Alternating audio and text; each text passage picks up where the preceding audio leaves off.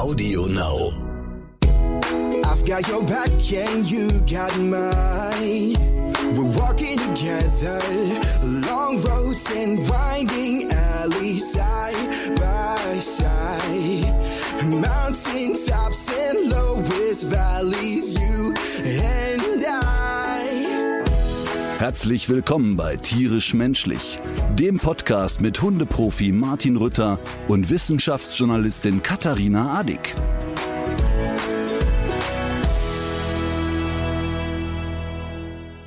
Guten Morgen. Herzlich willkommen. Und ich möchte überhaupt keine unflätigen Kommentare über meinen verknautschten Kopf hören.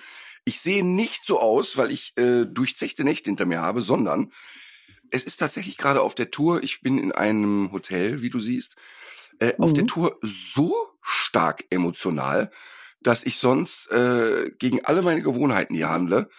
Ich, ich äh, komme nicht zum Schlafen. Ich habe also sonst, wenn ich auf Tour bin, ich kann ja einfach fünf Minuten nach der Show einfach schlafen gehen. Und im Moment ist das äh, zum einen, weil es natürlich noch so in dieser Findungsphase ist, aber zum anderen, weil das Ende immer so emotional ist, dass ich schleppe ich drei Stunden mit mir rum. Das ist echt heftig. Wie lange hältst du das denn jetzt noch aus? Die Tour hat ja gerade erst angefangen. Ja, äh, also jetzt mal ohne Witz, ne? Das Ende ist wirklich zauberhaft schön und das muss man auch eigentlich so machen, aber ich denke echt drüber nach, das Ende umzubauen, weil es mich jeden Abend so auffühlt. Ja, du siehst tatsächlich aus, als wär, wärst du ein bisschen angezählt. Aber so fühle ich mich auch. Also ich, das, äh, die, die Show endet eben auch damit, womit so ein tierisches Leben mal enden kann. Oh. Und äh, das ist jedes Mal so emotional. Und jetzt kommt natürlich hinzu, du spürst den Menschen so an, dass die so eine Sehnsucht haben nach, oh, endlich kann ich wieder raus. Das heißt, die Show fängt schon so an, dass die Leute erstmal drei Minuten durchklatschen und sich so freuen. Ähm, und man merkt, dass man sich so gegenseitig so vermisst hat und die Leute haben einfach so Bock rauszugehen. Also das ist echt intensiver als früher, das kann ich nicht anders sagen. Gut, ich freue mich schon drauf. Ich habe das Programm ja noch gar nicht gesehen. Heute ist aber ein, ein, ein besonderer Podcast. Das ist richtig. Ähm, das liegt man, sieht man schon daran, dass wir uns heute mh, mal vernünftig äh, begrüßt haben. Wir reißen uns nämlich zusammen, denn wir haben eine besondere Gästin heute. Äh, der Anlass ist, dass uns viele Hörerinnen und Hörer gebeten haben, doch mal über die neue Tierschutzhundeverordnung zu sprechen und das mal möglichst fundiert. Und, und deshalb haben wir deswegen, zu Gast Julia Klöckner. ja, wie, wir haben ja, bevor wir sagen, wen wir zu Gast haben, wir haben das ja selber auch immer schon mal angerissen. Es sind einige Sachen neu geregelt worden. Wir beide haben ja zum Beispiel schon mal über das Verbot von Stachelhalsbändern gesprochen oder die Gassi-Zeiten. Und ähm, jetzt möchten wir uns heute aber zwei Punkte rausgreifen, die unsere Hörerinnen und Hörer äh, offenbar sehr interessieren und sprechen daher mit Frau Dr. Sabine Holland, die du, Martin, ja noch viel besser kennst als ich. Ja, wir kennen, also Sabine und ich kennen uns schon viele, viele Jahre und ähm, zum einen, natürlich, sie ist ja Partnerin von Ralf Unner, die gemeinsam also die Praxis betreiben. Ähm, und wir kennen uns wirklich e ewig gefühlt. Ähm, und aber in den letzten Jahren ist die Beziehung intensiver geworden, weil ähm, zum einen wir immer mehr auch auf die Expertise da im Haus zurückgreifen, wenn es um Verhaltensprobleme geht. Also nicht, dass ich sage, oh, könnt ihr mir mal erklären, wie der Hund funktioniert, aber Oft sind Verhaltensprobleme natürlich auch mit gesundheitlichen ähm, Problemen einhergehend. Und ähm, Sabine gehört zu den äh, Tierärzten, die jetzt irgendwie nicht so schnell und fix mit dem Skalpell unterwegs sind, sondern erstmal gucken, was ist mit dem Tier eigentlich los. Sie nimmt sich wahnsinnig viel Zeit und wir schicken viele, viele Leute dahin.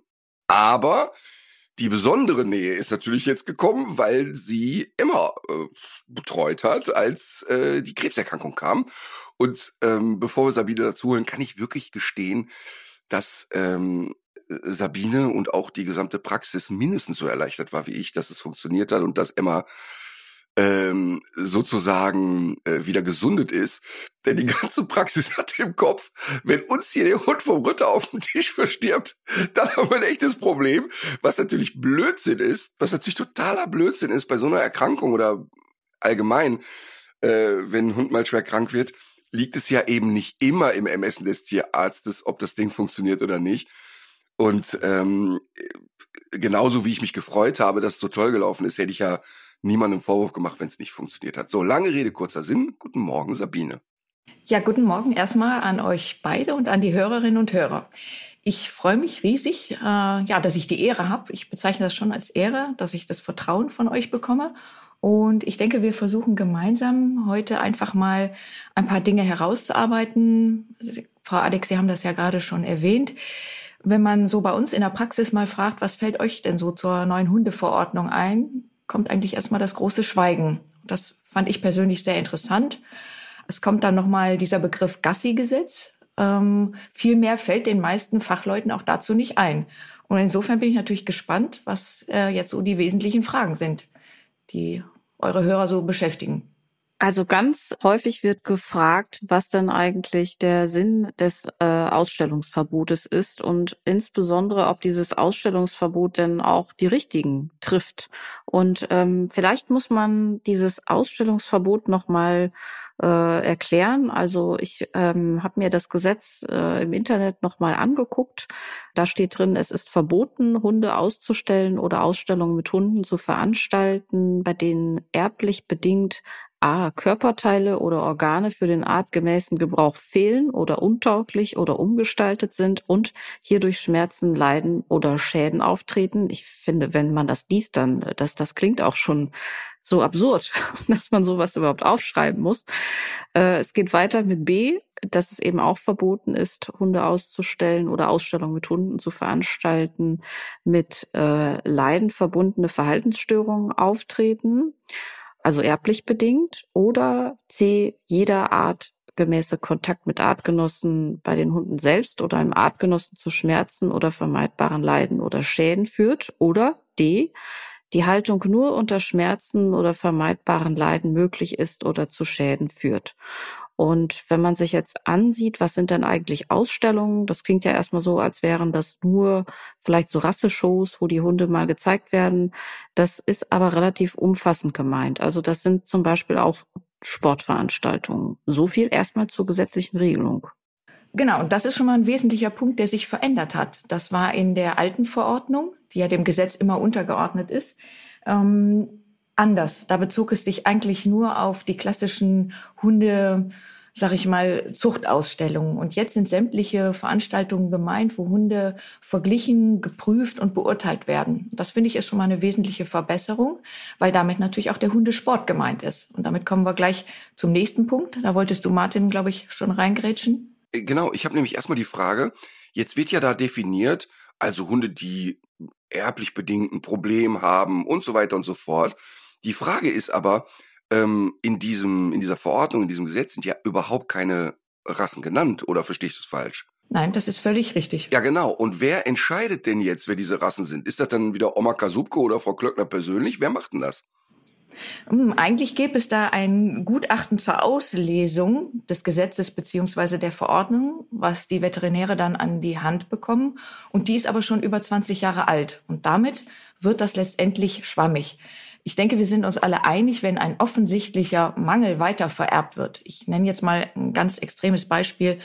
Drei Beine. Dann muss man nicht mehr darüber diskutieren. Aber wenn wir über rassetypische Standards sprechen, die übertypisiert werden, wird das schon schwierig, weil es dort keinen messbaren Wert gibt, wo man sagen kann, das geht in den Bereich der sogenannten Qualzucht, um die geht es ja.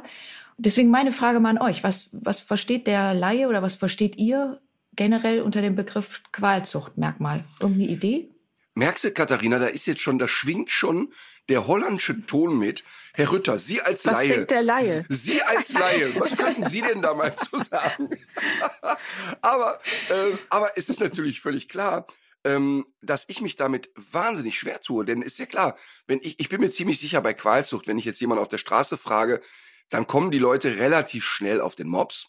Das haben die, glaube ich, inzwischen mehr oder weniger in den Parks alle verstanden, dass der Mops in Deutschland nicht gesund ist und dass es auch keinen gesunden gibt. Ähm, äh, aber dann hört es auch meistens schon auf. Dann äh, wird oft noch die französische Bulldogge genannt und dann ist meistens schon, dann wird's schon dünn.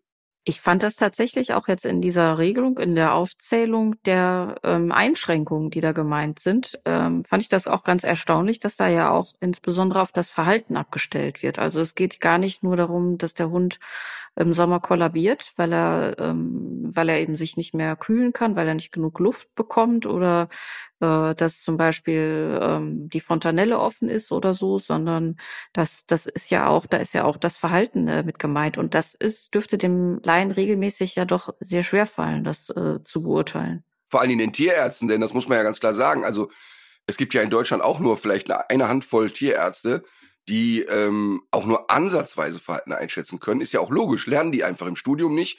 Ich mache ja regelmäßig Vorträge an äh, tiermedizinischen Hochschulen und mit Verhalten ist da relativ dünn. Wozu auch? Finde ich auch, ich meine, so wie ich ja keinen Blinddarm operieren kann, finde ich, muss der Tierarzt auch nicht e-, ernst zu nehmen kompetent sein. Ähm, aber da wird es eben problematisch. Ich will nur mal einmal vorab sagen, ähm, dass ich, so sehr ich auch den Kübel ausgekippt habe, immer über Frau Klöckner, ich doch ziemlich gut finde, dass sie das jetzt erstmal damals noch so angeschoben hat. Und das Thema, äh, muss man sagen, hat sie erstmal, finde ich, gut angeschoben. Jawohl. Wenn wir zum Beispiel das Fehlen einer Route nehmen, was ja bei der englischen Bulldogge sogar im Rassestandard so definiert ist, ist das ja letztendlich eine visuelle Beeinträchtigung in der Kommunikation mit den Artgenossen. Und das ist in der neuen Verordnung insgesamt auch in den anderen Paragraphen, wenn es um Züchten, Wurfboxen und dergleichen geht, doch immer wieder herausgearbeitet worden, dass man versucht, ich betone wirklich versucht, die ja sozialen Bedürfnisse der Hunde auch hervorzuarbeiten. Mhm. Ich habe mal eine Zwischenfrage, wenn man das jetzt so liest. Martin und ich haben ja im Podcast schon über viele Rassen gesprochen und die Rückmeldung von den Hörerinnen und Hörern ist immer, wer ist denn eigentlich noch gesund und welcher Hunderasse äh, ist dann eigentlich noch, würdet ihr dann eigentlich noch durchgehen lassen? Wenn man sich diesen Katalog jetzt anguckt, dann kann man ja wirklich denken, wer bleibt denn da jetzt eigentlich noch übrig? Und ähm, mit dieser Verordnung sind ja auch äh, bestimmte Zulassungsuntersuchungen verbunden, die ja jetzt auf die Tierärzte zukommen und Tierärztinnen. Und äh, da wollte ich äh, gerne mal fragen, mit wie viel Arbeitsaufwand und, und, und wie viel Zulauf rechnen Sie da jetzt eigentlich? Wie viel Arbeit kommt da auf Sie zu? Ich glaube, da wird gar nicht so viel auf uns zukommen, weil letztendlich die ähm, Belastungstests, die auch von der Uni München mitentwickelt worden sind, die sind ja schon seit längerem in den Zuchten üblich gewesen, von den Kurznasen zum Beispiel. Selbst Aber entschuldige, die, Entschuldigung, Entschuldigung, ich muss da einmal reingehen, weil das wissen die Leute nicht. Belastungstest, das ist wirklich, also das ist die größte Verarschung, die man sich nur vorstellen kann. Also da wurde dann für den Mops festgelegt, ich er muss in acht Minuten einen Kilometer gehen können und sich elf, danach erst elf Minuten, entschuldige. In, in elf er hat noch mehr Zeit. In elf Minuten einen Kilometer gehen können und muss sich dann danach von der Belastung relativ schnell wieder erholen. Dieser Test äh, sollte aber dann nicht in der Mittagshitze stattfinden, sollte natürlich in den frühen Morgen- oder späten Abendstunden stattfinden. Und genau dazu haben wir äh, mal in einer Sendung über Qualzuchten ja äh, sehr stark überspitzt dargestellt. Wir haben nämlich eine äh, 80-jährige Dame mal die äh, elf Minuten da den Kilometer gehen lassen, um sie dann als zuchttauglich zu äh, deklarieren. Ähm, weil es ist ja wirklich absurd, wenn das Kriterium ist, dass ein junger Hund in der Lage sein muss, den Kilometer in der gleichen Zeit laufen zu können wie eine 85-jährige Frau im Rollator.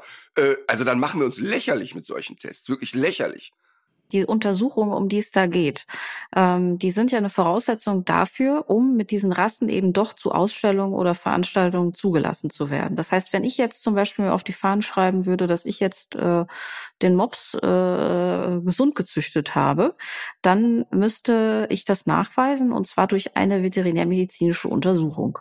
Und ähm, das könnte man jetzt vielleicht mal so ein bisschen anhand so eines Fallbeispiels aufdröseln. Was, wie, wie geht das dann, äh, wie läuft das dann ab? Was ist das für eine Untersuchung? Wonach, wonach richten sich die, die ähm, Tiermedizinerinnen da? Letztendlich werden wir damit nicht konfrontiert. Das sind dann wahrscheinlich auch besondere Tierärzte, die diese Belastungstests durchführen, sage ich mal vorsichtig.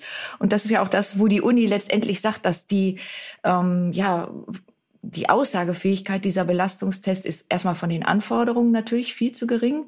Und sie spiegelt ja auch meistens die Zuchttauglichkeit, selbst wenn die Untersuchung nochmal wiederholt wird, spiegelt ja auch nur einen Teil unter ganz geringen Anforderungen wider.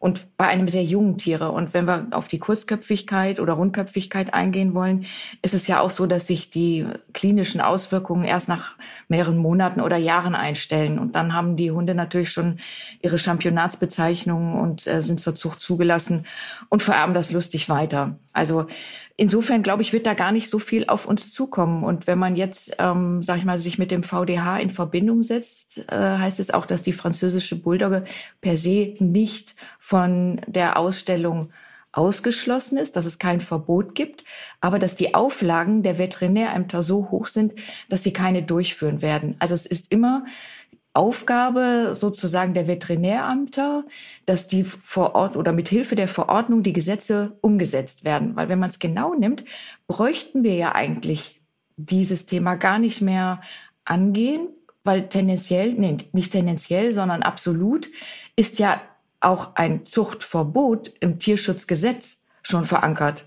Und wenn es ein Zuchtverbot gibt, braucht es ja logischerweise erst gar keine Ausstellung von diesen Tieren geben. Und das ist wiederum dann die Frage, die man sich stellen muss, was ist Qualzucht und wann fängt Qualzucht an? Und das ist insgesamt einfach zu schwammig definiert. Für mich als Tierarzt ist eine Qualzucht eigentlich dann immer, wenn ich durch züchterische Maßnahmen das Tier in so eine Position bringe, dass es ständig und wiederholt medizinische Unterstützung braucht oder sich mit seinen Artgenossen nicht vernünftig auseinandersetzen kann. Ob das nun ein Nackthund ist oder ein überbehaarter Hund ist, wir hatten vorhin noch ein paar Beispiele gesucht, ist am Ende des Tages ist es so, dass dieses Tier immer wieder auf Unterstützung angewiesen ist. Und das ist für mich Qualzucht. Aber da gibt es keine festen Parameter, keine Skala von eins bis zehn. Hast du zwei Parameter erfüllt, bist du aus dem Rennen raus oder ein Parameter darfst du erfüllen und bist noch zur Zucht zugelassen. Also da will, mal, will ich mal zwei Beispiele nennen, ähm, weil das Wort Qualzucht ja natürlich auch für die Leute erstmal so ist, ja, oh Gott, das Qualzucht, was ist das denn und so, ne? Ähm, wir haben in dieser Reportage damals unter anderem den Dobermann rausgepickt.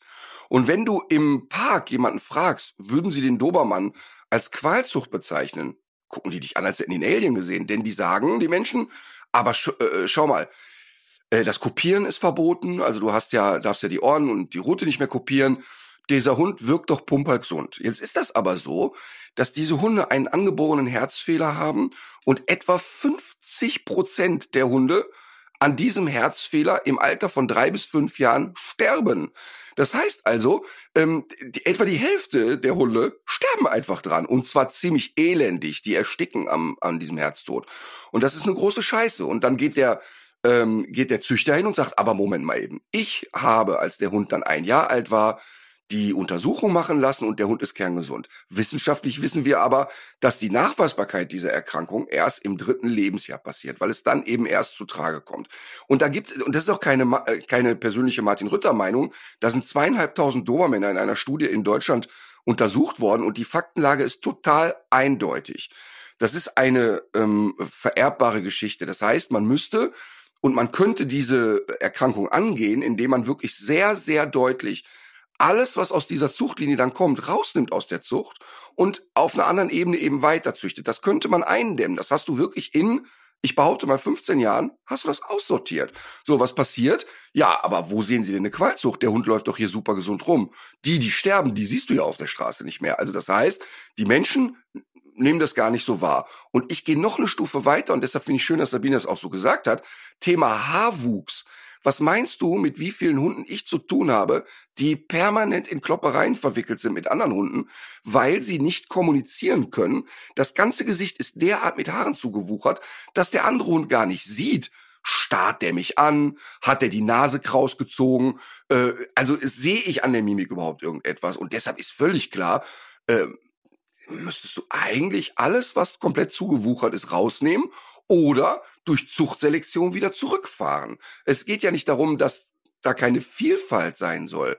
Also das, das verstehe ich auch alles. Aber kein Hund dieser Welt braucht Haare im Gesicht oder, oder erst recht nicht vor den Augen und dann labern die ja wirklich dann echt oft diesen Quatsch. Ja, das ist ein Schutz für die Augen, das ist Blödsinn natürlich. Ja, das hat überhaupt, überhaupt keine schützende Funktion. Und da müsste es eigentlich schon anfangen.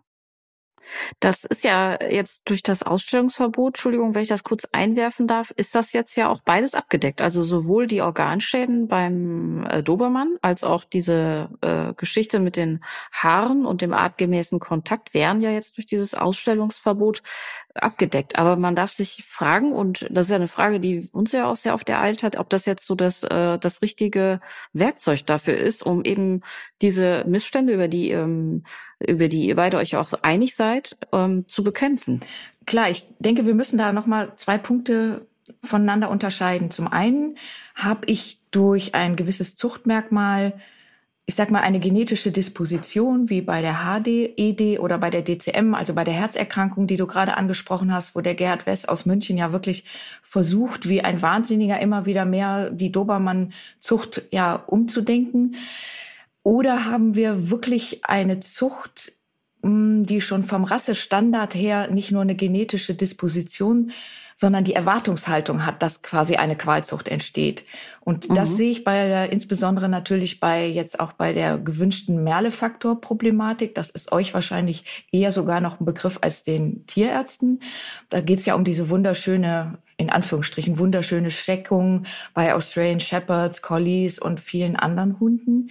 Ähm, da haben wir einfach die Schwierigkeit, dass mit dieser ja, warum ist das so gewünscht? Das sind diese strahlend blauen Augen, blau, blau-weiß oder ein Auge blau, ein Auge braun. Das finden die Leute faszinierend, übersehen aber dabei, dass dort schwere Störungen an Auge und Ohren entstehen können. Und das finde ich ist eigentlich schon bitter. Das weiß der Laie mhm. nicht mal. Mhm. Ja, das, wir haben auch schon ein, zwei Mal drüber gesprochen und wir bekommen trotzdem auch immer wieder Zuschriften zu dem Thema, ähm, weil das offenbar ein Riesenhype ist und auch so eine äh, Geschichte, die so durch ähm, Plattformen wie Instagram auch noch total angefeuert wird und ganz, ganz viele Leute aber noch nicht verstanden haben, dass mit dieser äh, genetischen Disposition eben ganz viele Schäden eben auch mit äh, verbunden sind. Absolut, aber wenn wir dann noch mal überlegen. Ähm, wir haben jetzt, wenn wir noch mal die Kurzköpfigkeit nehmen, weil ich denke, da sind wir uns alle einig, dass dass die Hunde keine Luft kriegen, dass die keine Nasenlöcher haben, dass die äh, überhitzen, dass die wirklich ein Leben lang unter Atemnot leiden. Und wir alle kennen, glaube ich, diesen Strohhalmtest. Ist euch das ein Begriff? Oder den Hörerinnen und Hörern auch? Möchtet ihr das noch mal ähm, erklären? Ich, nee, ich glaube nicht. Das sollten wir auf jeden Fall noch mal erklären. Okay, damit man sich so ein bisschen vorstellen kann, was, was bewirkt diese Kurzköpfigkeit. Das ist ja das Kindchenschema, was dadurch bedient werden soll, diese Niedlichkeit. Wir haben verengte Nasenlöcher, die eigentlich gar keine Löcher mehr sind, sondern eher Schlitze.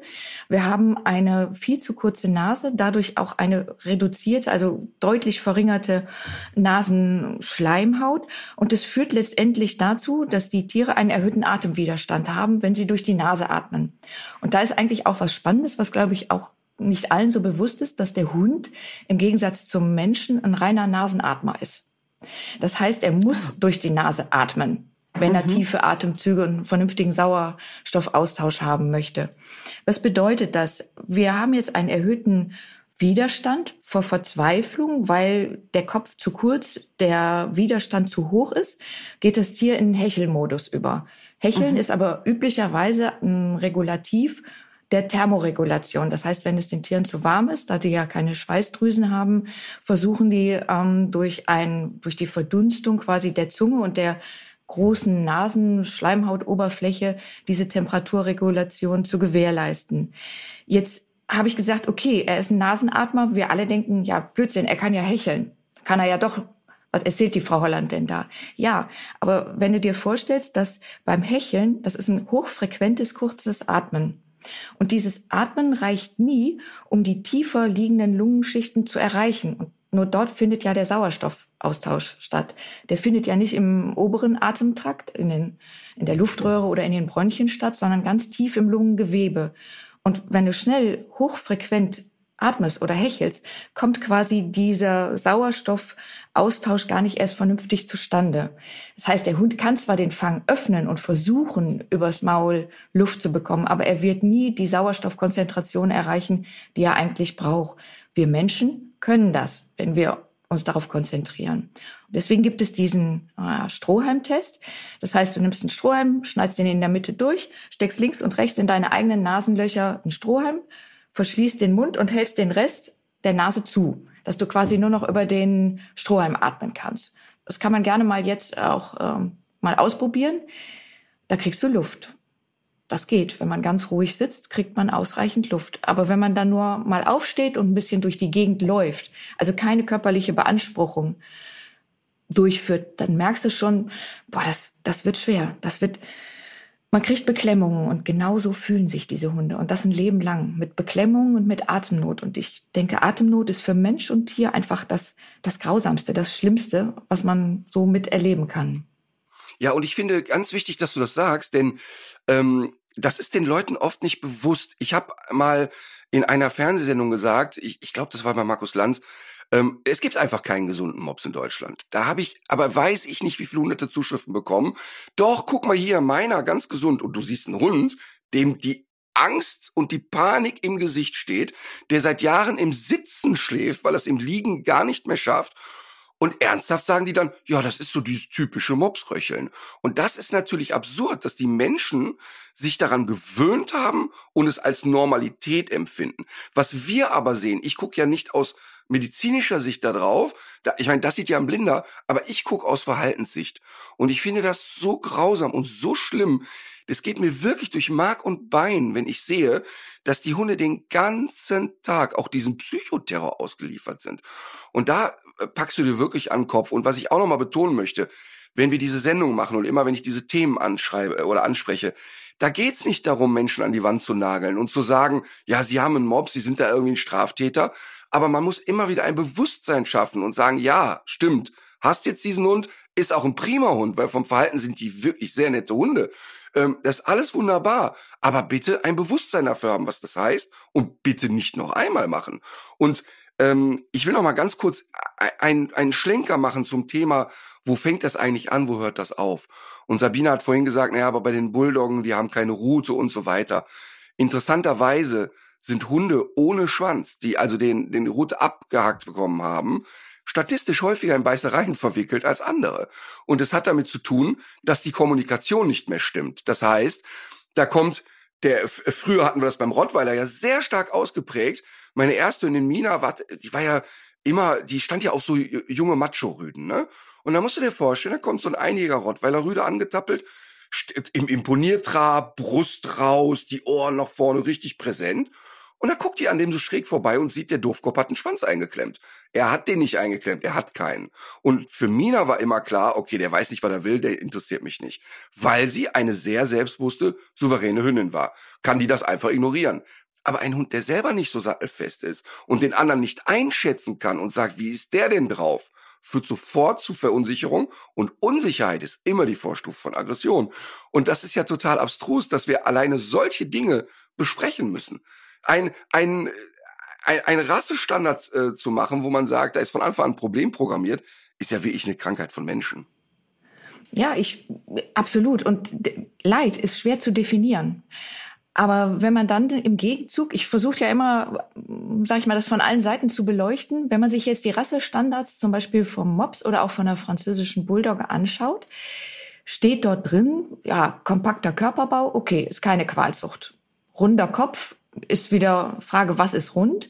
Stupsnase ohne Atemnot.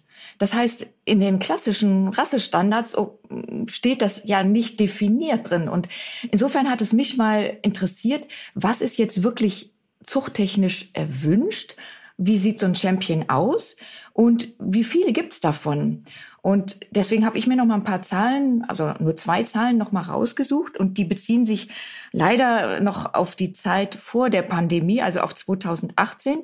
Da gab es tatsächlich in Deutschland 154 vom VDH, vom Verband des deutschen Hundewesens, registrierte französische Welpen. 154. Mhm. Ich würde mal sagen, die sind allein im Kölner Süden vertreten. Mhm. Okay, was schätzt ihr, sind bei einer einzigen, im Jahr 2018, bei einer einzigen Tierregistrierplattform französische Bulldoggen Welpen neu in 2018 registriert worden? Nur mal so um Gefühl zehnfach. Mindestens 2000 hätte ich jetzt gesagt. 11.000. 154 hat der VDH Wahnsinn. und 11.000 hat eine Plattform. Und das sind nur die von einer Plattform registrierten Welpen. Und das vor der Pandemie. Mhm. Das heißt, Ja. wenn wir ehrlich sind, wir können natürlich sagen, böse Züchter, ganz klar, beim Dobermann stehe ich da auch voll hinter, weil die ignorieren es wirklich, die Züchter. Der Hoverwart hat in seiner Züchtung oder de- im Standard viel an der Selektion im Positiven gearbeitet. Aber was die Modehunde angeht, und da sind wir beim nächsten Thema, die Qualzucht von der Kurzköpfigkeit bei Mops und französischer Bulldogge, das kann ich nicht den Züchtern zuschieben. Das ist, das ist nicht, das ist nicht in Ordnung. Genau. Und das ist super wichtig, weil es geht genau darum. Ich habe so viele Zuschriften bekommen von auch von Menschen, die ich persönlich kenne und die wirklich aufrichtig und vernünftig züchten. Also ich rede nicht von französischen Bulldoggen, sondern von vielen anderen Rassen auch. Und die sagen, pass mal auf, es ist ja alles gut und schön mit eurem Gesetz. Das hat aber unter Umständen zur Folge, dass wenn die Repressalien für den, sag ich mal, positiv ambitionierten Züchter so groß sind, dass wir unsere Hunde im Prinzip nicht mehr ausstellen, nicht mehr zur Schau stellen können, wird der Wildwuchs noch größer Mhm. werden. Und, und das ist auch ein Thema, was wir sehen müssen. Ich hatte vor vielen Jahren, als wir die Reportage gemacht haben, auch mit dem Udo Kopernik vom VDH gesprochen. Und der hat genau das gleiche über die französische Bulldogge gesagt wie du. Da waren die Zahlen, die Reportage ist ein paar Jahre alt, noch anders. Da war es ungefähr so im zehnfachen Bereich.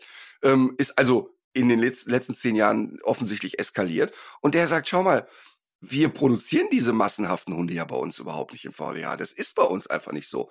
Und er selber hat auch damals vor laufender Kamera gesagt, Menschen, die solche Hypertrophierungen züchten, die sind krank. Das hat er selber vor laufender Kamera gesagt. Und das heißt, ähm, man muss Dinge verändern, aber man äh, muss im Prinzip den Handel natürlich auch eindämmen. Das ist ja das Thema. Ähm, und das ist ja ein weitreichendes, da können wir eine eigene Sendung mit Juristen drüber machen. Warum darf überhaupt jeder Blödkopf, ohne sich auszuweisen, Hunde verkaufen und so weiter. Ähm, aber gehen wir, ich würde unheimlich gerne von dem französischen Bulldog und den Möps mal kurz weggehen, denn da glaube ich, gibt's ja gar keine Diskussionsgrundlage. Also wer da noch sagt, ja, das ist doch ganz okay, dem kannst du ja sowieso nicht helfen. Ähm, aber es gibt ja eben genau, und das finde ich macht's auch wahnsinnig schwer, so diese Grauzonen, wo du sagst, ja, hm, wie definiert man Darf, Leid? darf ich denn, Der Ritter Entschuldigung, sagt, Martin, ich muss, aber eine Sache muss ich noch Ja, abschließend fragen zu diesen Kurznasenrassen. Das jetzt, jetzt hört sich das ja so an, als wären die VDH-Hunde nicht das Problem, als wären die gesund. Nee, das haben wir nicht gesagt. Und dann ist doch eigentlich das Ausstellungsverbot, ähm, also erstmal fragt man sich ja, wieso die Ausstellung? Wieso wird nicht einfach die Zucht verboten? Ne? Aber äh, dann würde man doch eigentlich sagen, dann ist ja vielleicht doch auch das Ausstellungsverbot äh, kein, äh, keine schlechte Idee, weil das, weil das einfach dafür sorgt, dass diese Hunde in der Form so nicht mehr gezeigt werden und ähm, dass da auch ein Umdenken stattfindet. Also ist das vielleicht doch ein gar nicht so schlechtes Tool, um auch dieses Problem ähm, zu bekämpfen? es ist mit ein Werkzeug, weil die Beliebtheit ja noch ein wesentlicher Punkt ist. Und wir müssen dann doch Ja. noch mal auf die, auf die Kurznasen zurückkommen. Genau. Ähm, die, die Beliebtheit, wodurch fördere ich die? Und das sind ja dann auch die Mechanismen, wie ich versuchen kann, dagegen anzusteuern. Das ist Ausstellung, Hundesport, Social Media. Wenn wir Ja. auf die Teacup-Hunde eingehen, vielleicht können wir das gleich auch noch mal erwähnen. Und letztendlich Werbung. Und das ist ähm, Mhm. mir auch immer mit ein Herzensanliegen. Und bitte, bitte, ähm, wem da noch was auffällt, wenn mit, mit Qualzuchten oder vermeintlichen Qualzuchtmerkmalen geworben wird, bitte einfach anschreiben. Da sind auch wieder häufig in den, sag ich mal, äh, entsprechenden Abteilungen Menschen, die vielleicht keine Haustiere haben und sich überhaupt nicht so mit dem Thema auseinandersetzen und sie dann doch wieder ach so niedlich finden. Mhm. Aber auch da ganz kurz, ähm, äh, ist natürlich eine gewisse Ambivalenz da. Denn ähm, wie du schon sagst, eine Firma macht irgendwie einen Post, will eigentlich eine, ihre Spedition bewerben und dann liegt da halt eine halb erstickte Bulldogge drauf. So, schreibt man die an, die Rea ich habe noch nie eine negative Reaktion bekommen. In aller Regel sagen die, boah, danke, dass Sie uns darauf hinweisen, wollen wir natürlich überhaupt nicht und wir wollen auch erst recht nicht aus eigenem Interesse in so ein Image geraten. Ähm, das ist völlig logisch. Ähm, und bei uns ist es eben so, dass wir aber, und das finde ich, ist auch diskussionswürdig, ganz klar, ja gar nicht, also ich jetzt als Martin, ich komme gar nicht drum herum, solche Hunde zu zeigen, weil wir eben genau auf die Thematik zeigen müssen. Also als Beispiel, wenn wir die Sendung machen, die Welpen kommen, das ist ja ein, ein sehr schmaler Grad, macht man so eine Welpensendung überhaupt? ähm, weil das natürlich auch dazu führt, dass Leute sagen, oh, der Hund ist aber süß, so einen will ich auch. Ähm, es ist aber nun mal die Realität, dass Menschen Welpen kaufen und das ist auch okay. Es ist ja nicht schlimm und nicht falsch, sich einen Welpen anzuschaffen. Das würde ich so nicht unterschreiben. Auch wenn das für mich natürlich nicht mehr auf dem Programm steht. Aber in der, in der Staffel, die Welpen kommen, sagen wir ganz bewusst, dass wir pro Staffel maximal zwei Hunde einer sogenannten Qualzuchtrasse nehmen. Warum nehmen wir die überhaupt dazu? Damit ich es thematisieren kann. Das heißt, immer wenn wir so einen Hund dabei haben, kommentiere ich das und sage, schaut mal, das wird die Problematik sein. Und das ist die Pro Problematik, die jetzt schon da ist und die noch kommen wird. Jetzt kann man sagen, zeig sie doch gar nicht. Dann sitzt auch niemand zu Hause und sagt, boah, der ist aber süß ähm, halte ich für falsch. Ich finde viel wichtiger, wenn jemand wie ich sich äußern kann zu dem Thema und sagen kann, schaut mal, ich verstehe, dass die süß und nett sind und die sind vom Verhalten meistens auch nicht so ganz riesig kompliziert, ähm, aber es gibt eine gesundheitliche Thematik. Also es ist für mich immer so ein, Ah, schmaler Grad. Aber so richtig, so richtig ambivalent ist es dann eigentlich doch nicht, wenn man genau hinguckt. Weil das, was du gerade geschildert hast, da geht es ja genau um Aufklärung, da geht es genau um den Fall. Was anderes ist, wenn du dich zum Beispiel auf den Fresko-Leckerchen neben eine französische Bulldogge stellen würdest. Weil da ist der Kontext weg. Du hast nicht die Möglichkeit äh, zu, zu sagen, dass das ein kranker Hund ist. Und eigentlich kann man es genau danach auch ausrichten. Okay, also nicht in den Niedlichkeitskontext stellen, ähm, ist, ist natürlich ein großer Unterschied zu sagen, hier ist süß und guck mal die nette Leine, die da dran hängt. Ähm, ja. Und wir versuchen es jetzt zu erklären. Oder auch selbst wenn, wenn ich ein Ritter-Trainingsbuch aufschlage und ich, äh, und ich sehe, wie du einer französischen Bulldogger Sitz hm, beibringst, dann ist, findet für mich eine Normalisierung von Qualzucht statt. Durch ein Foto, durch ein einziges Foto, wo du ja keine Möglichkeit hast zu sagen, übrigens, dieser Hund kann ich richtig atmen. Aber gerade in dem Buch haben wir die Möglichkeit sogar. Gut, wenn es drunter steht, ist wieder was anderes. Ja, absolut, absolut.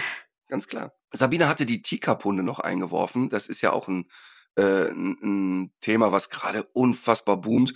Und äh, mit Teacup ist wörtlich zu nehmen, also die Zielsetzung ist, dass der Hund so klein ist, dass der in eine Tasse passt. Sie, äh, sehen Sie die jetzt häufiger in der, in der Praxis? Leider ja und äh, vor allen Dingen im Tierheim im Zuge von Sicherstellung. Das heißt, wo also hübsch vermehrt wird in angemieteten Wohnungen in, ja, innerhalb von Köln. Und die Tiere werden ordentlich gut verscherbelt. Das ist, das ist wirklich bitter. Das heißt, diese Zuchten, von denen wir immer denken, die kommen aus Ungarn, ähm, dass so sowas findet auch im Kölner Stadtgebiet durchaus. Absolut, ja. Ja, ja. Und wenn die Nachbarn dort nicht aufmerksam sind, Gott sei Dank ist ja, aber da sind wir wieder bei dem Thema, wir wollen sensibilisieren. Wir wollen ja nicht mhm. mit dem Zeigefinger durch die Gegend laufen und wir sind uns ja auch darüber im Klaren. Wir merken das ja selber. Wir umkreisen das Thema. Warum muss es eine Ausstellung geben? Soll es eine Ausstellung geben? Es müsste sie ja eigentlich gar nicht geben, diese Einschränkungen, wenn es, wenn das Zuchtverbot, was ja per Gesetz ja. definiert ist, umgesetzt werden würde. Genau. Aber ähm, dann sind wir wieder dabei, dass in diesem, in diesem Zuchtausschlussgesetz ja nicht die gesamte Rasse, sondern immer nur einzelne Tiere gemeint sind. Und mhm. die können dann natürlich zu Hause wunderbar heimlich vermehrt werden und ähm, ja, das ist, deswegen entstehen ja auch diese Zahlen, diese divergierenden Zahlen zwischen offiziellen, sag ich mal, abgenommenen Würfen und den registrierten Zulassungen. Okay. Also wir sind uns aber beim Thema Ausstellungsverbot einig. Das ist eigentlich äh, eine Sache, die in die richtige Richtung geht, aber das Problem äh, natürlich nicht beseitigen wird, was wir so in Deutschland haben, insbesondere durch die, durch die Importe und all die Dinge, die unter dem Radar stattfinden. Würde ich so sagen. Absolut. Dann gab es ja noch ein, ähm, einen anderen Punkt, über den wir heute sprechen wollten, weil der nämlich auch äh, von Ihnen beiden so ein bisschen äh, unterschiedlich äh, bewertet wird. Und zwar geht es dabei um eine Haltungsfrage und genauer gesagt geht es um das Platzangebot. Frau Dr. Holland, wollen Sie sich da nochmal? Aber vielleicht wollen Sie sich nochmal äußern. Aber Katharina, vielleicht kannst du erst nochmal für den äh, Hörer, für die Hörerin, die das äh, gar nicht auf dem Schirm hat, mit drei Sätzen erklären, worum es da geht in dem Paragraph. Ja, das kann ich gerne machen. Ähm, ich finde aber, dass Frau Dr. Holland das noch besser kann. Wir haben da nämlich schon drüber gesprochen. Entschuldigen Sie bitte, ich, ich, Frau Ade. Also, was ich erstmal gut daran finde, ich finde immer, man muss das ja hervorheben, ähm, Martin, du hast das ja vorhin auch schon gesagt, es sind ja Bemühungen und man muss das auch respektieren, wenn jemand äh, das versucht, das anzuschubsen. Und ähm, wie gesagt, auch wenn ich nicht eingetragenes Fan im Club von Frau Klöckner war oder bin, muss man doch anerkennen, dass dort viele sinnvolle Ansätze war und dass man versucht hat, durch wissenschaftliche Erkenntnisse ja auch den sozialen Bedürfnissen der Hunde nachzukommen. Mhm. Und da geht es eben um die Mindestanforderungen Anforderungen von Zwingergröße und die sind äh, noch genauer definiert worden. Wir können jetzt leider in dem Podcast ja nicht auf die gewerbliche Zucht eingehen, weil da hat es auch deutliche Einschränkungen gegeben, was ich wirklich richtig, richtig gut finde. Ja, aber ähm, Sabine, Sabine, entschuldige, weißt du, was mich ja aus der Hose springen lässt, ist, dass wir überhaupt über Mindestgröße Zwinger reden und nicht einfach sagen, warum überhaupt Zwinger? Ist doch mhm. Blödsinn. Macht ja keinen Sinn. Es gibt keinen, es gibt keinen Grund, einen Hund im Zwinger zu halten.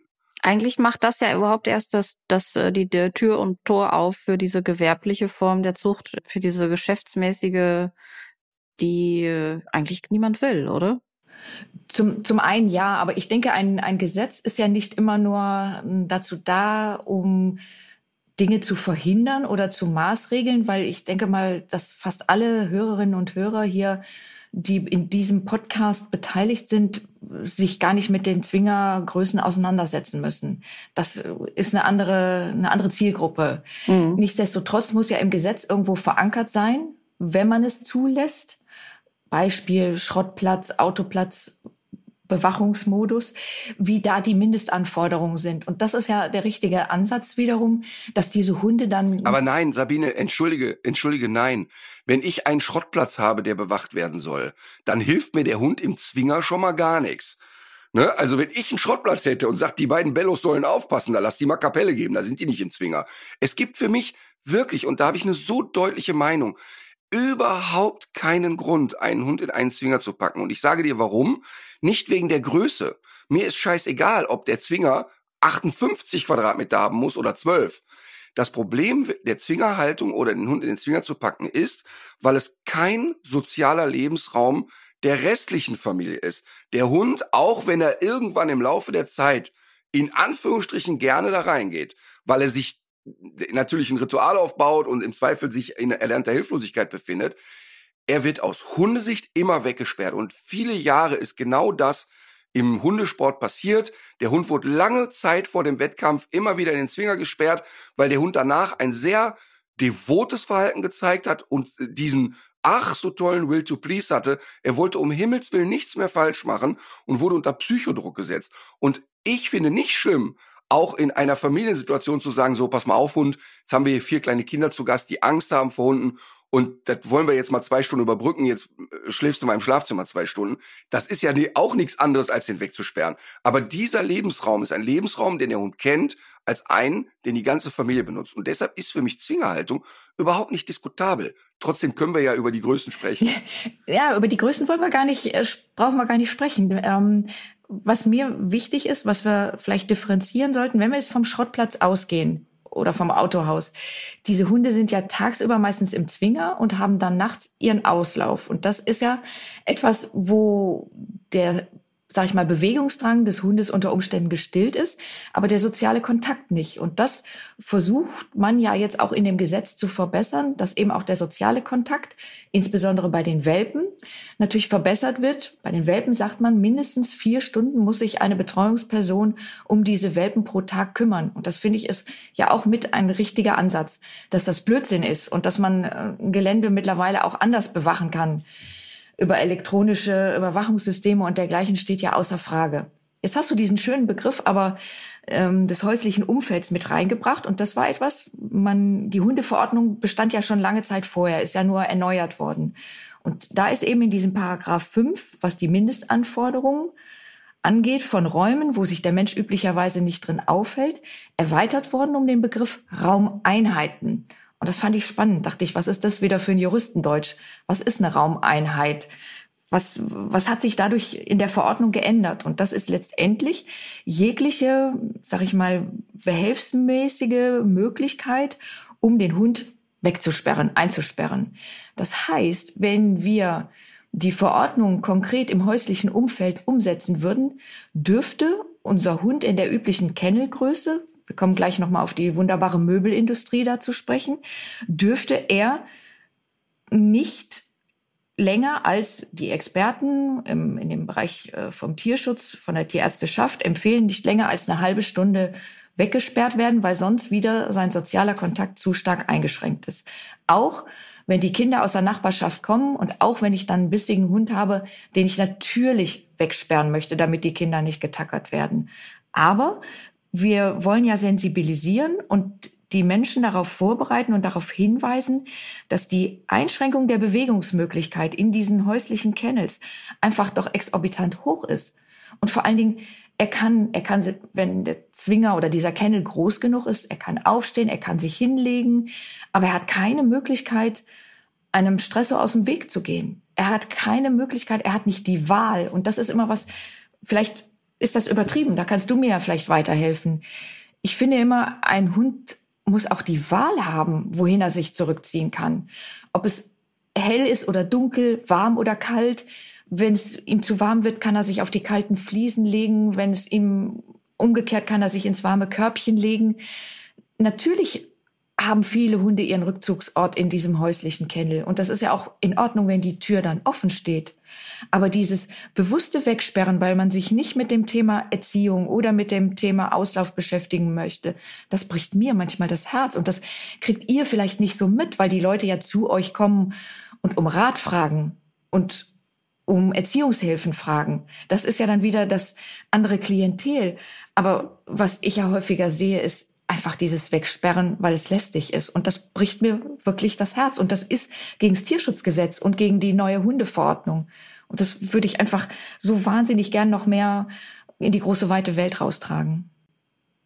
Ich kann das total verstehen und ich äh, spüre ja auch, äh, wie sehr dir das nahe geht und finde das auch gut. Nur dein, dein Blick ist, und der ist auch tierschutzrechtlich erstmal richtig, zu sagen, es kann doch nicht sein, dass die Leute sich ein Tier anschaffen dann sind sie irgendwie genervt davon, weil es zappelig ist, weil es nicht funktioniert. Jetzt sperren wir es zu Hause den ganzen Tag in eine Box, haben wir unsere Ruhe und wir sorgen dafür, dass er die Tapete nicht anfrisst oder sonst irgendwas, nicht stubenrein wird.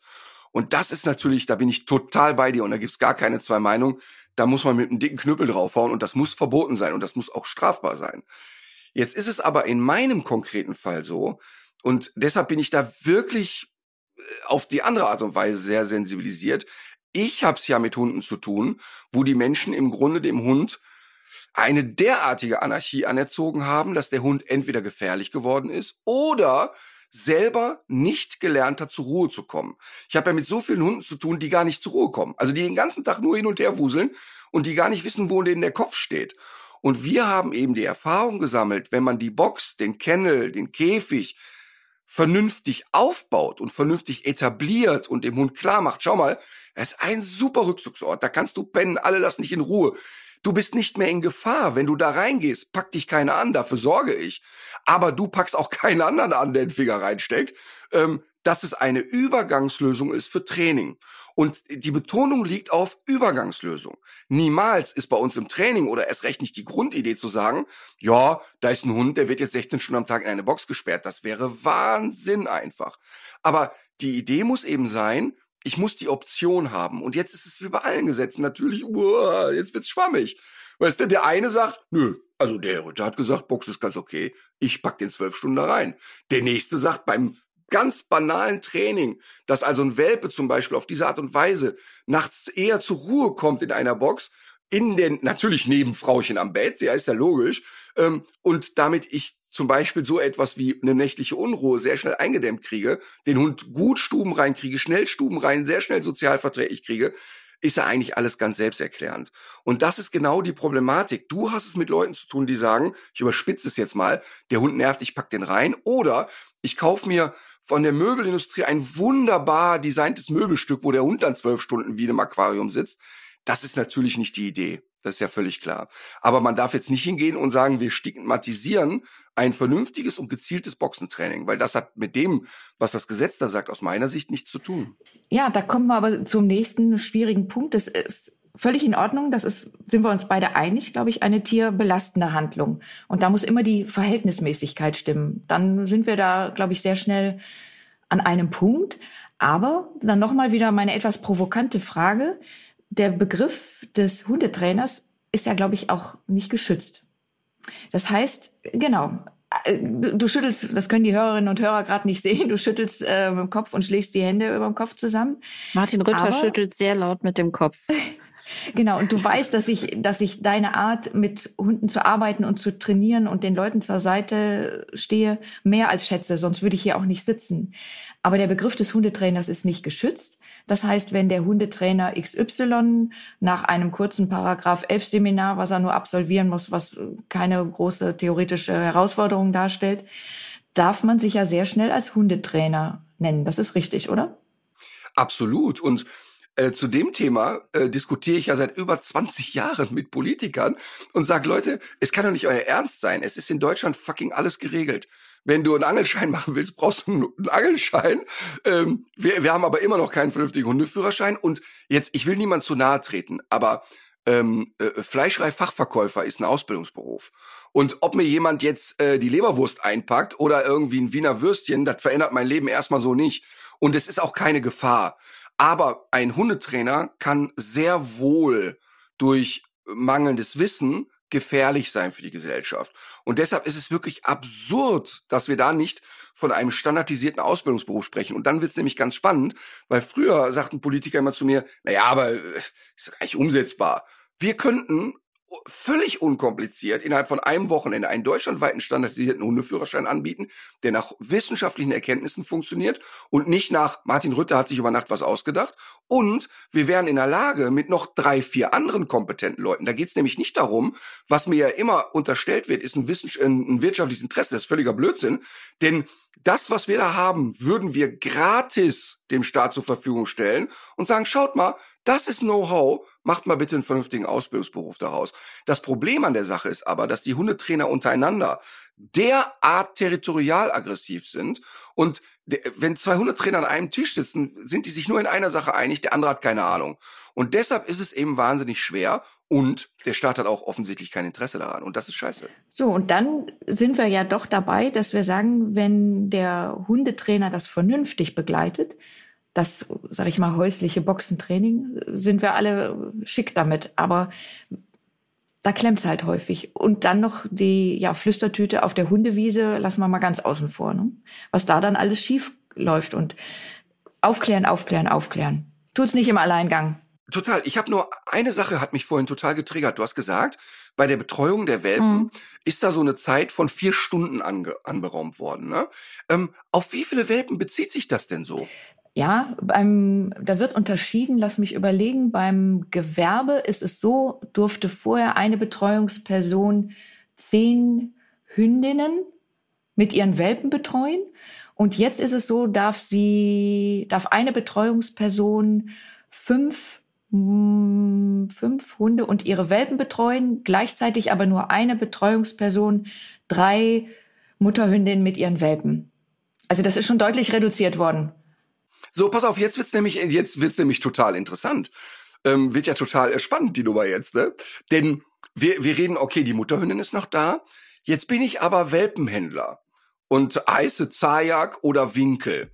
Und jetzt habe ich da aber, wie der Herr Winkel immer Schicobello, mal 150 Welpen da. So, ja, Mutterhündin hat er ja sowieso nicht. Jetzt äh, nehmen wir mal einfach statistisch, hat so eine Hündin zehn Welpen, was natürlich schon sehr viel ist. Aber jetzt sagen wir einfach mal, das ist mathematisch so schön leicht. Bedeutet also, er dürfte drei Würfe betreuen. Habe ich richtig verstanden? Eine, eine Betreuungsperson. Eine Betreuungsperson. Das heißt. Zeitgleich. Oder fünf. Die dann aber nicht zeitgleich. Er kann ja im Schichtdienst arbeiten. Ja, ja, genau. Pass auf. Jetzt sagen wir drei zeitgleich. 30 Welpen zeitgleich. Heißt in dem konkreten Fall Winkel, wenn der 180 Welpen da hat, müssten ja sozusagen rund um die Uhr immer jeweils sechs Personen die Welpen betreuen, richtig? Wenn wir aber auf vier Stunden Betreuungszeit gehen, müssten wir das ja wieder durch acht teilen. Mhm. Aber das will ich erstmal sehen. Die 24. Mhm. Das will ich erstmal sehen, ob das der Fall ist, ja. Und das finde ich eben total spannend. Ich finde, ich finde das nämlich total gut und bei allem, ähm, und das möchte ich echt betonen, bei allem, wie schwierig es jetzt vielleicht in der Umsetzung ist. Und dass es vielleicht an manchen Stellen auch noch nicht ausgereift ist.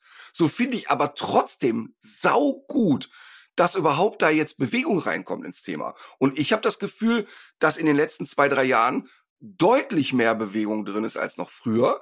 Und ich meine jetzt nicht zwingend politisch, sondern auch im Bewusstsein der Leute. Ich habe schon das Gefühl, dass ähm, gesellschaftlich der Umbruch jetzt so langsam stattfindet, egal ob es bei äh, Welpenzucht ist oder Massentierhaltung oder oder oder. Ähm, übrigens Massentierhaltung, das ist ja Massentierhaltung, was der Winkel da macht. Ähm, das heißt also, ähm, das, ich habe schon das Gesp Gefühl dafür, dass so ein Gespür bei den Leuten inzwischen da ist. Haben Sie das auch, Frau Dr. Holland? Ist das bei Ihnen auch so? Ob ich das Gespür dafür habe? Oder? Nee, ob Sie auch das Gefühl haben, dass das, dass das besser wird. Das ist ein Eindruck. Ja. Doch, das habe ich, das schon, aber mh, mm, ja, ich würde sagen, das eine Auge wird sehender und das andere blinder. Es ist wirklich eine Bipolarität. Und auch die, ja, der Stellenwert, da kommen wir wieder sehr ins, ins Philosophische, der Stellenwert des Hundes wird abstrus ins, äh, ja, überdimensionale hochgekickt. Ja, aber das ist, aber das ist ja vielleicht ein gesellschaftliches Phänomen, dass es im Grunde ähm, keine Grautöne mehr bei den Leuten gibt, sondern es gibt Schwarz oder Weiß. Ich habe ähm, vor ein paar Tagen ein Video hochgeladen. Äh, bei mir klaut ja das blöde Arschloch von Fischreier immer die Fische. Und ich habe jetzt wirklich äh, viel versucht ähm, und immer wieder gelingt's ihm mal. Und jetzt haben wir ja bei uns vorm Garten hinten eine riesengroße Pferdekoppel, die zum Grundstück gehört. Und diese Pferdekoppel, da stehen so Holzbalken als Zäune. Die Zäune sind aber so, dass ein Hund da prima durchlaufen kann. Und dann saß in 80 Meter Entfernung der Fischreier und habe ich ein Video gemacht und habe so sinngemäß gesagt, ah, es sieht hier so friedlich aus, aber da hinten sitzt er wieder. Und sage, es wird wohl Zeit für eine anständige Jagd und schick die Emma los. So. Emma volle Kapelle hinterher, wie sich das gehört. Der Reiher hebt ab und guckt von oben und denkt, ja, ja, träum weiter. Und Emma bleibt so an der Zaungrenze stehen, weil sie gar kein Interesse hat, den zu jagen im Sinne von ich esse den auf, sondern die verjagt. Ich erkläre das in dem Video. Sofort geht's los. Kannst direkt eine Tüte Popcorn holen. Also, Herr Rütter, was für ein schlechtes Beispiel. Der Hund wird zum Jagen geschickt. Übrigens, es ist Brut- und Setzzeit, Leinenpflicht. Ja klar, in meinem Garten ist Leinenpflicht.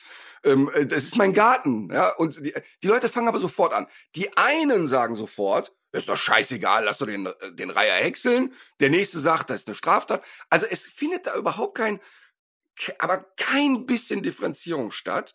Also da wird nicht eine Sekunde für möglich gehalten, ob dieser Hund vielleicht abrufbar wäre oder ob, also es ist sofort brrr, geht's los. Und genauso ist das auch bei Hundezucht. Also ähm, bei Hundehaltung im Allgemeinen, es ist so emotional belegt ähm, und da gebe ich dir recht, das ist hier total blind und hier wird's immer sehender. Ja, und, und der Lerneffekt bleibt manchmal leider auch aus. Das ist, wenn wir wieder auf unsere beliebten Rassen ja, Standards kommen.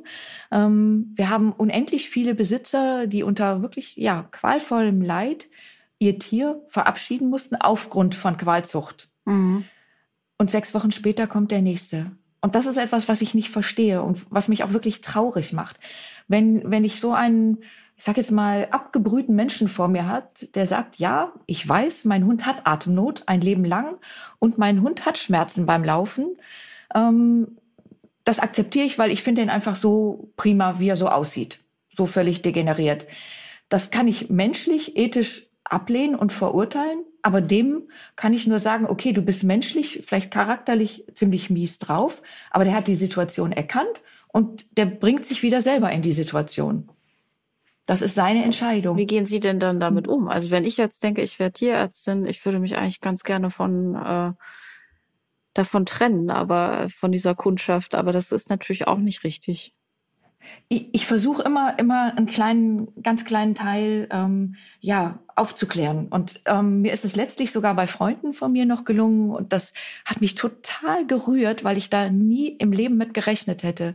Die hatten auch schon eine besagte äh, Hündin mit diversen Merkmalen, die allerdings jetzt auch noch puppenlustig ist und kamen freudestrahlend und berichteten mir, dass sie in zwei Monaten quasi ähm, noch ein neues Familienmitglied bekommen würden. Und ich hatte schon bei dem ersten Hündin eigentlich eine sehr negative Rede gehalten, wo ich dachte, na, kommen die überhaupt noch mal wieder? Weil es waren nicht enge Freunde, mhm.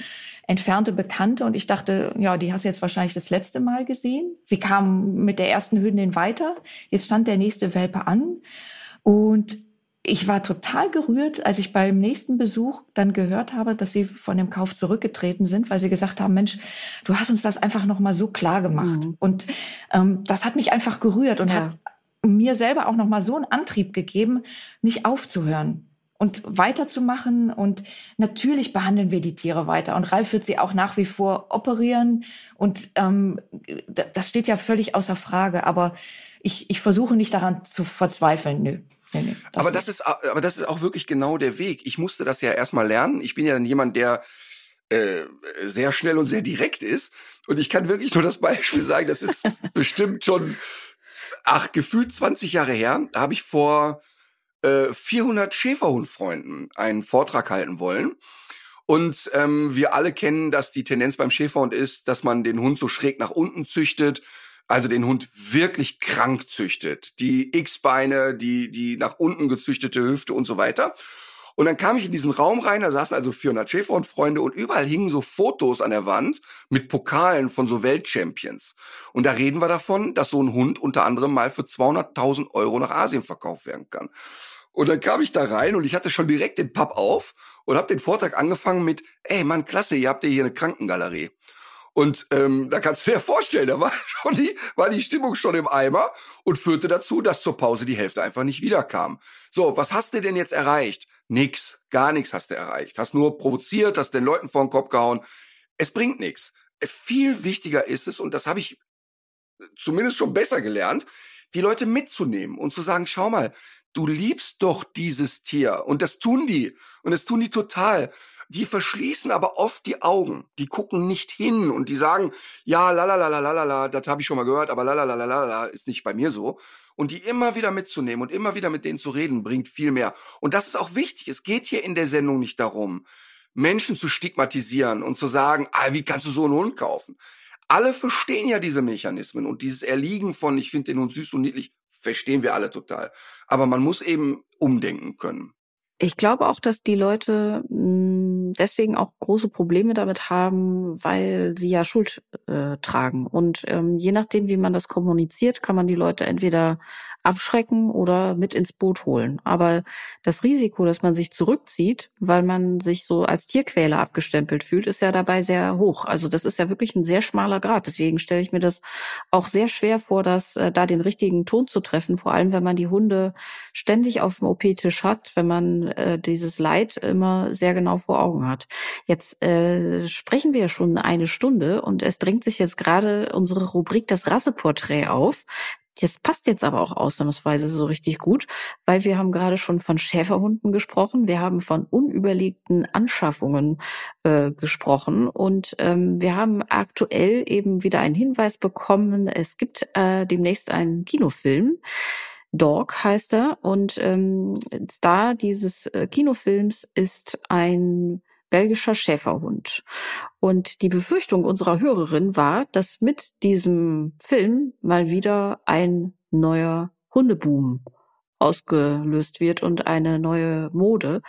Ich würde vorschlagen, Martin, weil du schon so scharrend guckst, äh, dass ich kurz mal wieder die technischen Daten des VDH-Rasselexikons zum belgischen Schäferhund vortrage.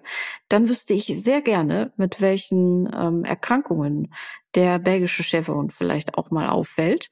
Und dann kommen wir zum Verhalten. Das wäre mein Plan. Ich bitte darum. Also, das Ursprungsland, wie der Name schon verrät, ist Belgien, die Standardnummer 15.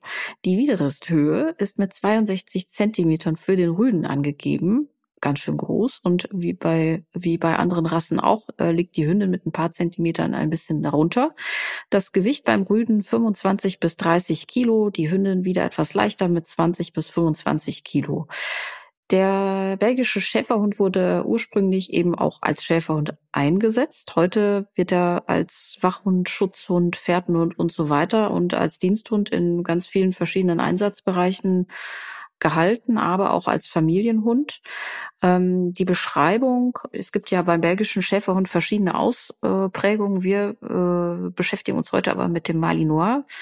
Ähm, den kennt man so ein bisschen, das ist eine sandfarbene, eher kurze, kurzes, kurzes Fell ähm, und eine schwarze Maske Man sieht sie wirklich oft so im Bereich Polizeihunde oder beim Zoll, wo man schon mal einem Malinois äh, begegnet sein könnte.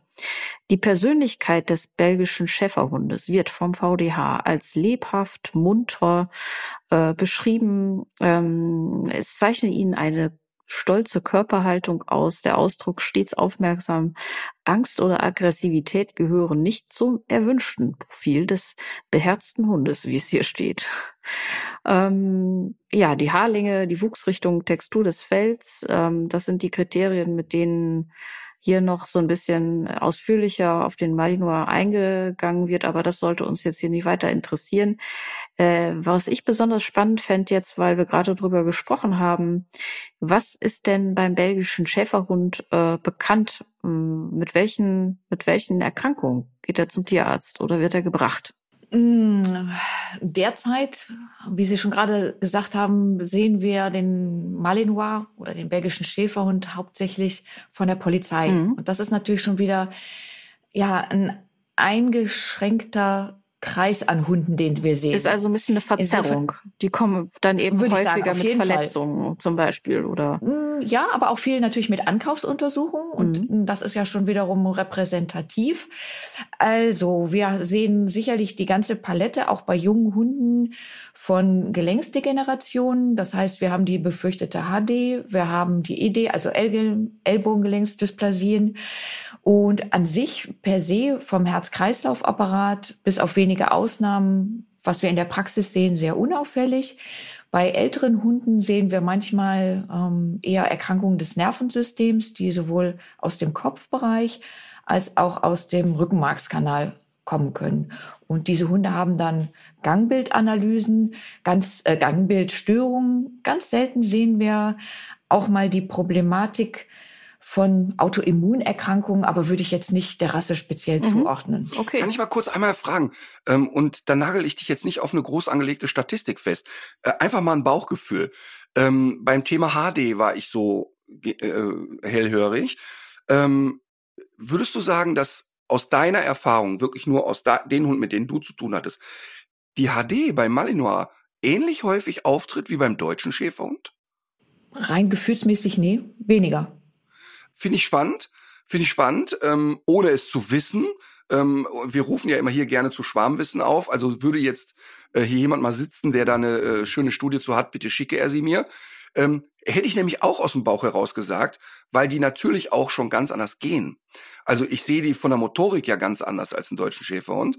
Ähm, Finde ich ganz interessant. Ich glaube auch, dass diese Gelenkserkrankungen wahrscheinlich statistisch ein bisschen weniger werden, sein werden als beim deutschen Schäferhund. Ich fand das nur spannend, äh, was Ihre Hörerin, äh, wie sie das definiert hat mit der Sorge, dass wenn dieser Kinofilm jetzt äh, an die Öffentlichkeit gerät, da fällt mir, da schweifen wir ein bisschen von ab, aber diese 101 Dalmatiner-Geschichte mhm. ein.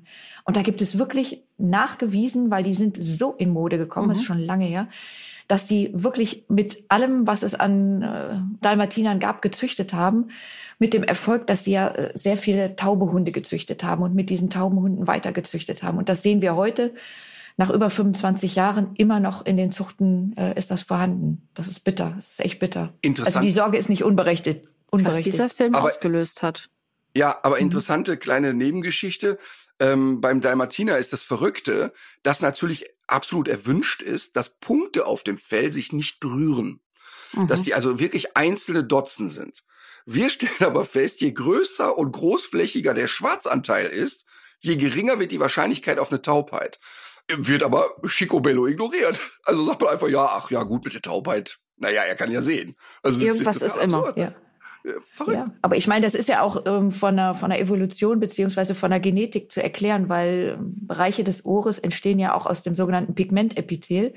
Und wenn das halt zu früh degeneriert, das sehen wir ja auch bei anderen Erkrankungen, ähm, kann das Ohr nicht ausreifen und deswegen die Taubheit. Insofern kann man da schon so ein bisschen ähm, ja auch nach dem Visuellen gehen, nach der Tüpfelung, wenn man so will, und kann damit auch schon Rückschlüsse auf die, auf die äh, Gehörqualität finden.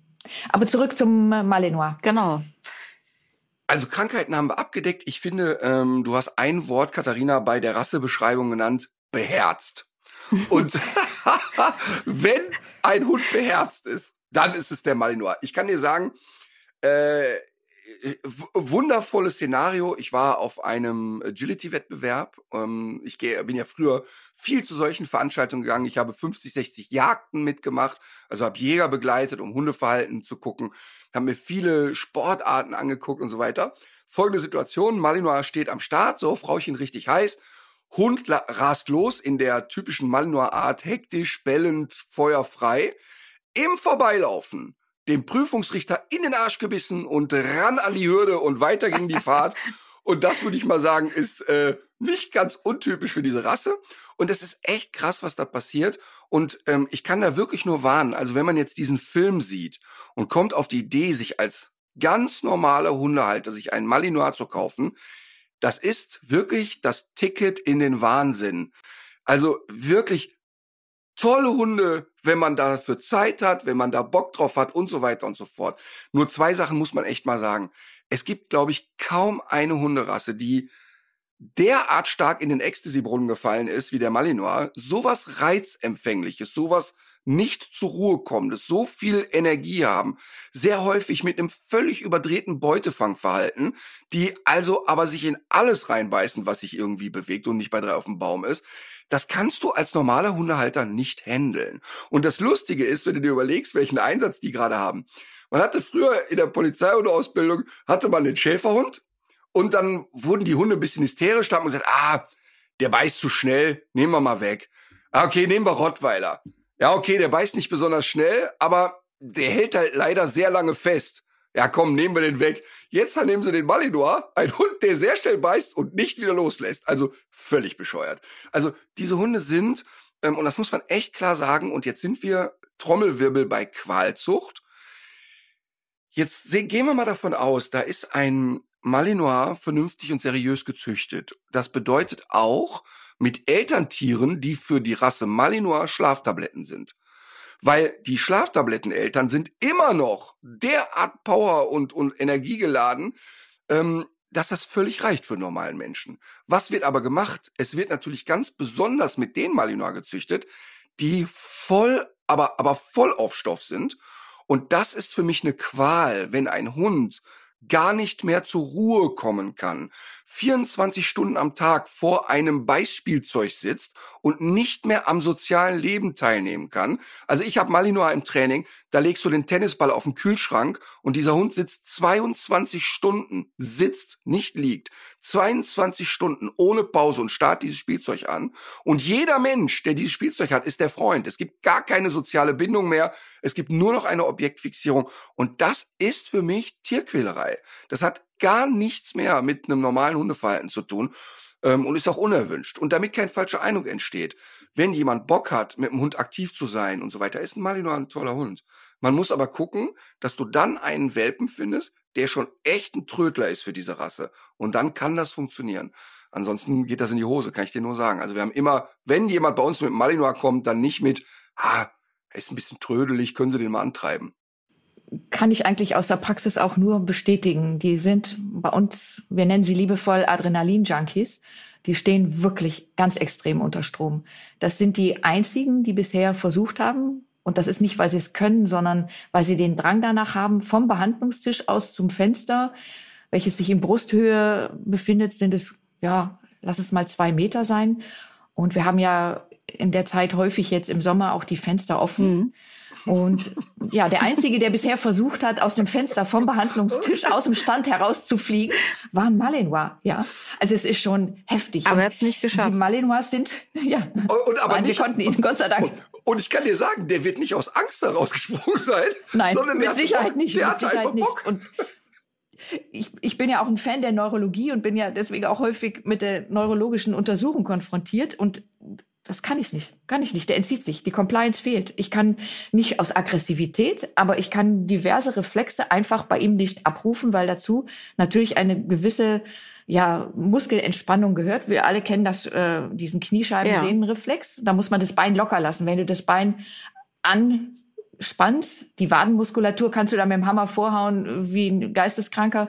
Deswegen wird das Bein ja nicht ausschlagen. Und das mhm. ist, ist schwierig, diese Tiere neurologisch äh, zu untersuchen, was natürlich insbesondere, wenn sie Lahmheiten haben, ähm, sehr schade ist. Aber da muss mhm. man eben das anders umkreisen.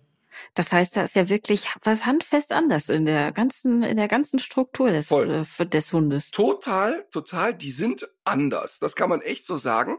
Mhm. Ähm, und, und es schlägt sich eben, und das ist das äh, Thema ja immer, es ist immer ein ganzheitlicher Prozess.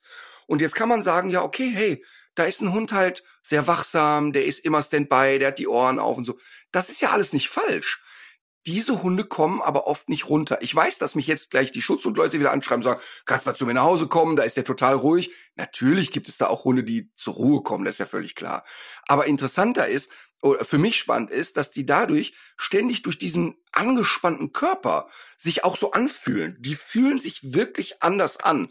Und ich kann das vergleichen, wer die Chance hatte, mal ähm, einen äh, erwachsenen, gesunden Wolf anzufassen.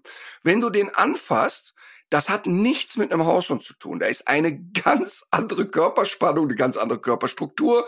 Da hast du natürlich überhaupt kein Unterhautfettgewebe. Die sind wirklich anders. Und so ähnlich fühlt sich der Malinois an. Da ist wirklich, alles ist stramm, alles ist kompakt, alles ist äh, wirklich sehr fest, was erstmal ja nichts Falsches ist. Das Problem ist, dass es eben immer neurologisch und, und von der Hektik im Kopf einhergeht. Komm nicht zur Ruhe und das ist wirklich gemein. Eine Sache würde mich jetzt noch mal interessieren. Du hast ja eben schon gesagt, das ist das Ticket in den Wahnsinn. Ähm, wie müssen denn eigentlich Leute gestrickt sein, die diesem Hund gerecht werden? Und zweitens, was passiert deiner Erfahrung nach, wenn eben diese Kombination nicht matcht und wenn der, wenn, wenn das nicht passt, was entwickelt der Hund dann möglicherweise? Naja, schau mal, wenn du ähm, ich sag mal, äh, grundlegend muss man ja, wenn Sachen nicht passen, von zwei Seiten sehen. Wenn die Beziehung zwischen Mensch und Hund nicht funktioniert, leiden ja beide darunter. Das heißt also, auch für den Hund ist das ja ein Martyrium. Ich komme ja oft zu Hausbesuchen, wo die Leute sagen, ach, der Hund ist eigentlich relativ unauffällig, der liegt viel in der Ecke und ich sehe einen Hund, der in erlernter Hilflosigkeit ist und der einfach nicht mehr kann. Und das ist wirklich mhm. Mist. Der hm. Malinois, der sorgt aber immer dafür, dass es den anderen so geht. Ja, also der, der, du wirst keinen Malinois finden, der irgendwo apathisch in der Ecke liegt und sagt, okay, ich habe äh, abgeschaltet. Und das Problem am Malinois ist eben, wenn der aus dem Ruder gerät, ist der sehr, sehr und ernsthaft gefährlich. Der ist halt, der hat eine sehr, sehr schnelle Tendenz, dann die Sachen zu klären, sehr wuchtig und sehr massiv zu beißen, nicht wieder loszulassen. Das heißt, ein Malinois unterfordert, blitzgefährlich, ein Malinois überfordert, denn wenn du zu viel mit dem machst und den hochdrehst, wenn ich habe jetzt ist noch als wir in Bingen mit der Tour waren, habe ich am am Ufer einen jungen Mann gesehen mit einem sieben Monate alten, wir haben lang geplaudert, mit einem sieben Monate alten Malinois und er hat mit ihm eine Stunde Ball geworfen. Dieser Hund hat mhm. die Augen quer stehen gehabt vor Sucht nach diesem Ball. Das ist Wahnsinn. Also die haben gar keine Chance, dass es funktionieren wird, ja. Das heißt also, ähm, du musst halt also bei Malinois genau den Grad finden zwischen, ja, ich fordere ihn, aber ich überfordere mhm. ihn nicht. Ähm, und wenn das schief läuft, ist das eben immer mit Aggression verbunden. Und zwar mit ganz ziemlich kerniger Aggression. Und es klingt so, als wäre das ähm, kein Hund, den man, äh, ich meine, das ist ja natürlich sowieso immer schwierig, wenn beide Leute in einem Haushalt oder auch mehrere voll berufstätig sind und Kinder zur Schule gehen und so weiter. Das ist kein, äh, kein Hobby, was man auf den Samstagnachmittag schiebt. Nein, also grundlegend, das haben wir hier oft gesagt und das sage ich in allen Sendungen hoch und runter, wenn beide voll berufstätig sind, der Hund ist jeden Tag acht, neun Stunden alleine, ist das Thema Hund sowieso vorbei. Ist egal welche Rasse, geht einfach nicht. Ähm, es sei denn, du kannst ein Sharing machen. Wenn du sagst, ja, aber meine Mutter passt jeden Tag auf, einverstanden, gewöhnen die Hunde sich gern dran. Aber ähm, das ist das ist wirklich ein Hund, der ähm, sehr viel Raum braucht, also Raum innerhalb einer Beziehung. Den den musst du immer lenken und leiten. Aber äh, du brauchst aus meiner Sicht wirklich viel Sachkompetenz, viel Verstand und auch das würde ich nicht unterschätzen.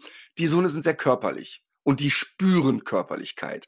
Und wenn der Malinois kapiert hat, wenn ich dreimal in die Leine renne, dann liegt Herrchen mit auf dem Hintern, mhm. kannst du einpacken. Kannst du wirklich einpacken. Also der, der braucht jemanden, der Sachverstand hat und der sehr präsent ist. Und wenn du das nicht hinkriegst, ist es ein Problem. Also ich möchte ganz kurz sagen, ich würde mir einen Malinois nicht zutrauen. Das war doch ein schönes Schlusswort für dieses Rasseporträt. Also wir haben heute ja viel über die ähm, Tierschutzhundeverordnung gesprochen. Wir haben natürlich nicht über das gesamte Regelwerk gesprochen, weil das den Rahmen sprengen würde. Und immer wenn man so differenziert über was reden will, braucht man ja auch die Zeit für die einzelnen Punkte. Ähm, wir haben aber noch einen Punkt, über den wir noch gerne sprechen wollten. Und zwar, das ist etwas, was jetzt eben nicht in der Tierschutzhundeverordnung steht. Und das betrifft den Handel.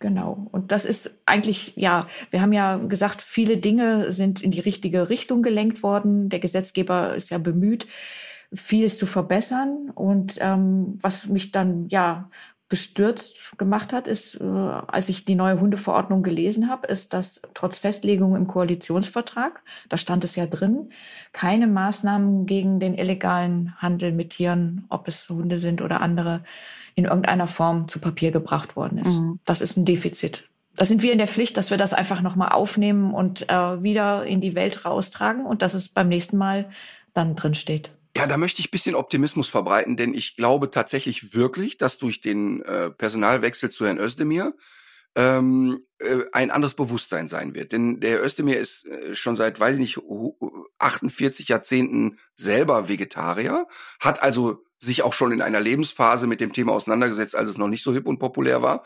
Und ähm, ohne ihn persönlich zu kennen, er ist mir noch nie begegnet, ähm, hat mir Annalena Baerbock ja vor der Wahl das verspro wirklich versprochen, dass es einen weiteren Termin gibt. Sie hat das auch schon längst aktiv angeboten. Aber ich finde, in der aktuellen Situation verbittet es sich, die Ressourcen dieser Frau zu nutzen für ein solches Thema. Aber das ist ja auch gar nicht ihr Thema, sondern das Thema von Herrn Özdemir. Und ähm, ich bin mir ziemlich sicher, dass wir uns treffen werden. Ähm, er auch die Reportagen Welpenhandel und die Tierschutzreportage, die wir gemacht haben, sich anschauen wird oder längst hat. Und ich glaube wirklich, dass wir eine echte Chance haben, den illegalen Welpenhandel in Deutschland zu stoppen. Und ich habe das ja mehrmals betont, die Österreicher haben es uns vorgemacht. Wenn du dir überlegst, dass die illegalen Händler aus Ungarn, wenn die Hunde nach Deutschland bringen, nicht durch Österreich fahren. Weil die wissen, es gibt echt auf die Fresse, wenn sie dich da erwischen. Die fahren um Österreich herum, die gehen den Umweg, weil sie wissen, da wird echt scharf sanktioniert. Ähm, die machen uns das sehr gut vor. Ich glaube, dass wir echt eine Chance haben, das in den nächsten zwei Jahren gestoppt zu kriegen und uns mit, mit, mit ganz klaren Spielregeln in den Griff zu kriegen. Da glaube ich fest dran. Das ist doch eigentlich genau der Zweckoptimismus, den wir brauchen, auch in ganz vielen anderen Bereichen. Ich finde das sehr gut. Äh, jetzt noch mal so zum Ende der Sendung. Ähm, ich hänge da direkt meinen Tipp des Tages dran, ähm, einfach weil es dazu passt. Ich habe ein Buch gefunden, das äh, sieht eigentlich aus wie ein Kinderbuch, ähm, weil es äh, sehr bunt ist und sehr viele Grafiken enthält und trägt den Titel Wie viel Regenwald passt auf dieses Brot? Darin enthalten sind äh, wirklich erstaunliche Grafiken zum Thema Klima und Umwelt. Und auch wenn ich nicht der Meinung bin, dass man das Thema äh, so dem einzelnen Verbraucher immer in die Schuhe schieben darf, äh, sind da so ein paar ganz erhellende Sachen drin. Und äh, zum Beispiel äh, sieht man mit was, also was für, was man eigentlich ge gewinnt und wie, wie gut es für das Klima ist, zum Beispiel auf Schnittblumen zu verzichten. Und das wird zum Beispiel in der Grafik wird das äh, durch durch einen äh, durch eine große äh, CO2-Wolke dargestellt, ähm, die wiederum im Verhältnis zu anderen äh, Konsumgeschichten äh, steht. Und äh, so kriegt man irgendwie auf einen Blick äh, äh, ein Ergebnis einer hochkomplexen äh, Recherche. Und äh, das hat mir sehr gut gefallen, ist ähm, visuell ansprechend gemacht, kann ich nur empfehlen. Finde ich schön. Ähm, ich habe eine banalere Empfehlung und auch einen Wunsch. Ähm, und zwar ist dieser Wunsch an die Firma Katjes. Ähm, ich habe mich ja äh, schon mehrmals geoutet als quasi ähm, Lakritzsüchtiger. Ähm, und es gibt jetzt ja äh, eine vegane Lakritz-Variante bei denen ähm, diese Fische. Das ist alles toll. Es gibt aber auch, ähm, die liegen nämlich gerade vor mir, die sogenannten Grünohrhasen von Katjes. Die sind vegan und ich habe mich wirklich sehr darüber gefreut. Leute, Katjes, ich weiß, es gibt genug Menschen, die mögen die. Ich finde die wirklich schrecklich. Und könnt ihr mir den großen Gefallen tun? Also die Empfehlung ist, wer sie mag, Katjes vegane Hasen bitte probieren. Ähm, aber an die Firma Katjes, ihr macht doch so viele tolle Sachen. Könnt ihr bitte eine zweite vegane Lakritz-Variante machen und eine anständige äh, von mir aus von den Hasen? Das ist so mein Wunsch und meine Empfehlung. Das ist doch ein dringendes Anliegen. Dabei fällt mir übrigens ein, ich habe den Tipp von äh, Marleen umgesetzt und habe am Wochenende diese Champignonsburger hergestellt. Und die haben wirklich ganz ausgezeichnet geschmeckt und auch den, äh, den Fleischessern sehr gut geschmeckt. Das war ja von diesem TikTok-Kanal Vegane Wunder. Ganz ausgezeichnet. Den gibt's auch bei Instagram übrigens, Vegane Wunder. Ah ja. Sabine, hau raus. Ja, mein Tipp des Tages. Ich kann den Namen Dirk Steffens nicht mal mehr buchstabieren. Jetzt hatten wir auch gerade schon ein Buch, so dass ich spontan ähm, umgeswitcht habe und würde einfach mal die Empfehlungen aussprechen.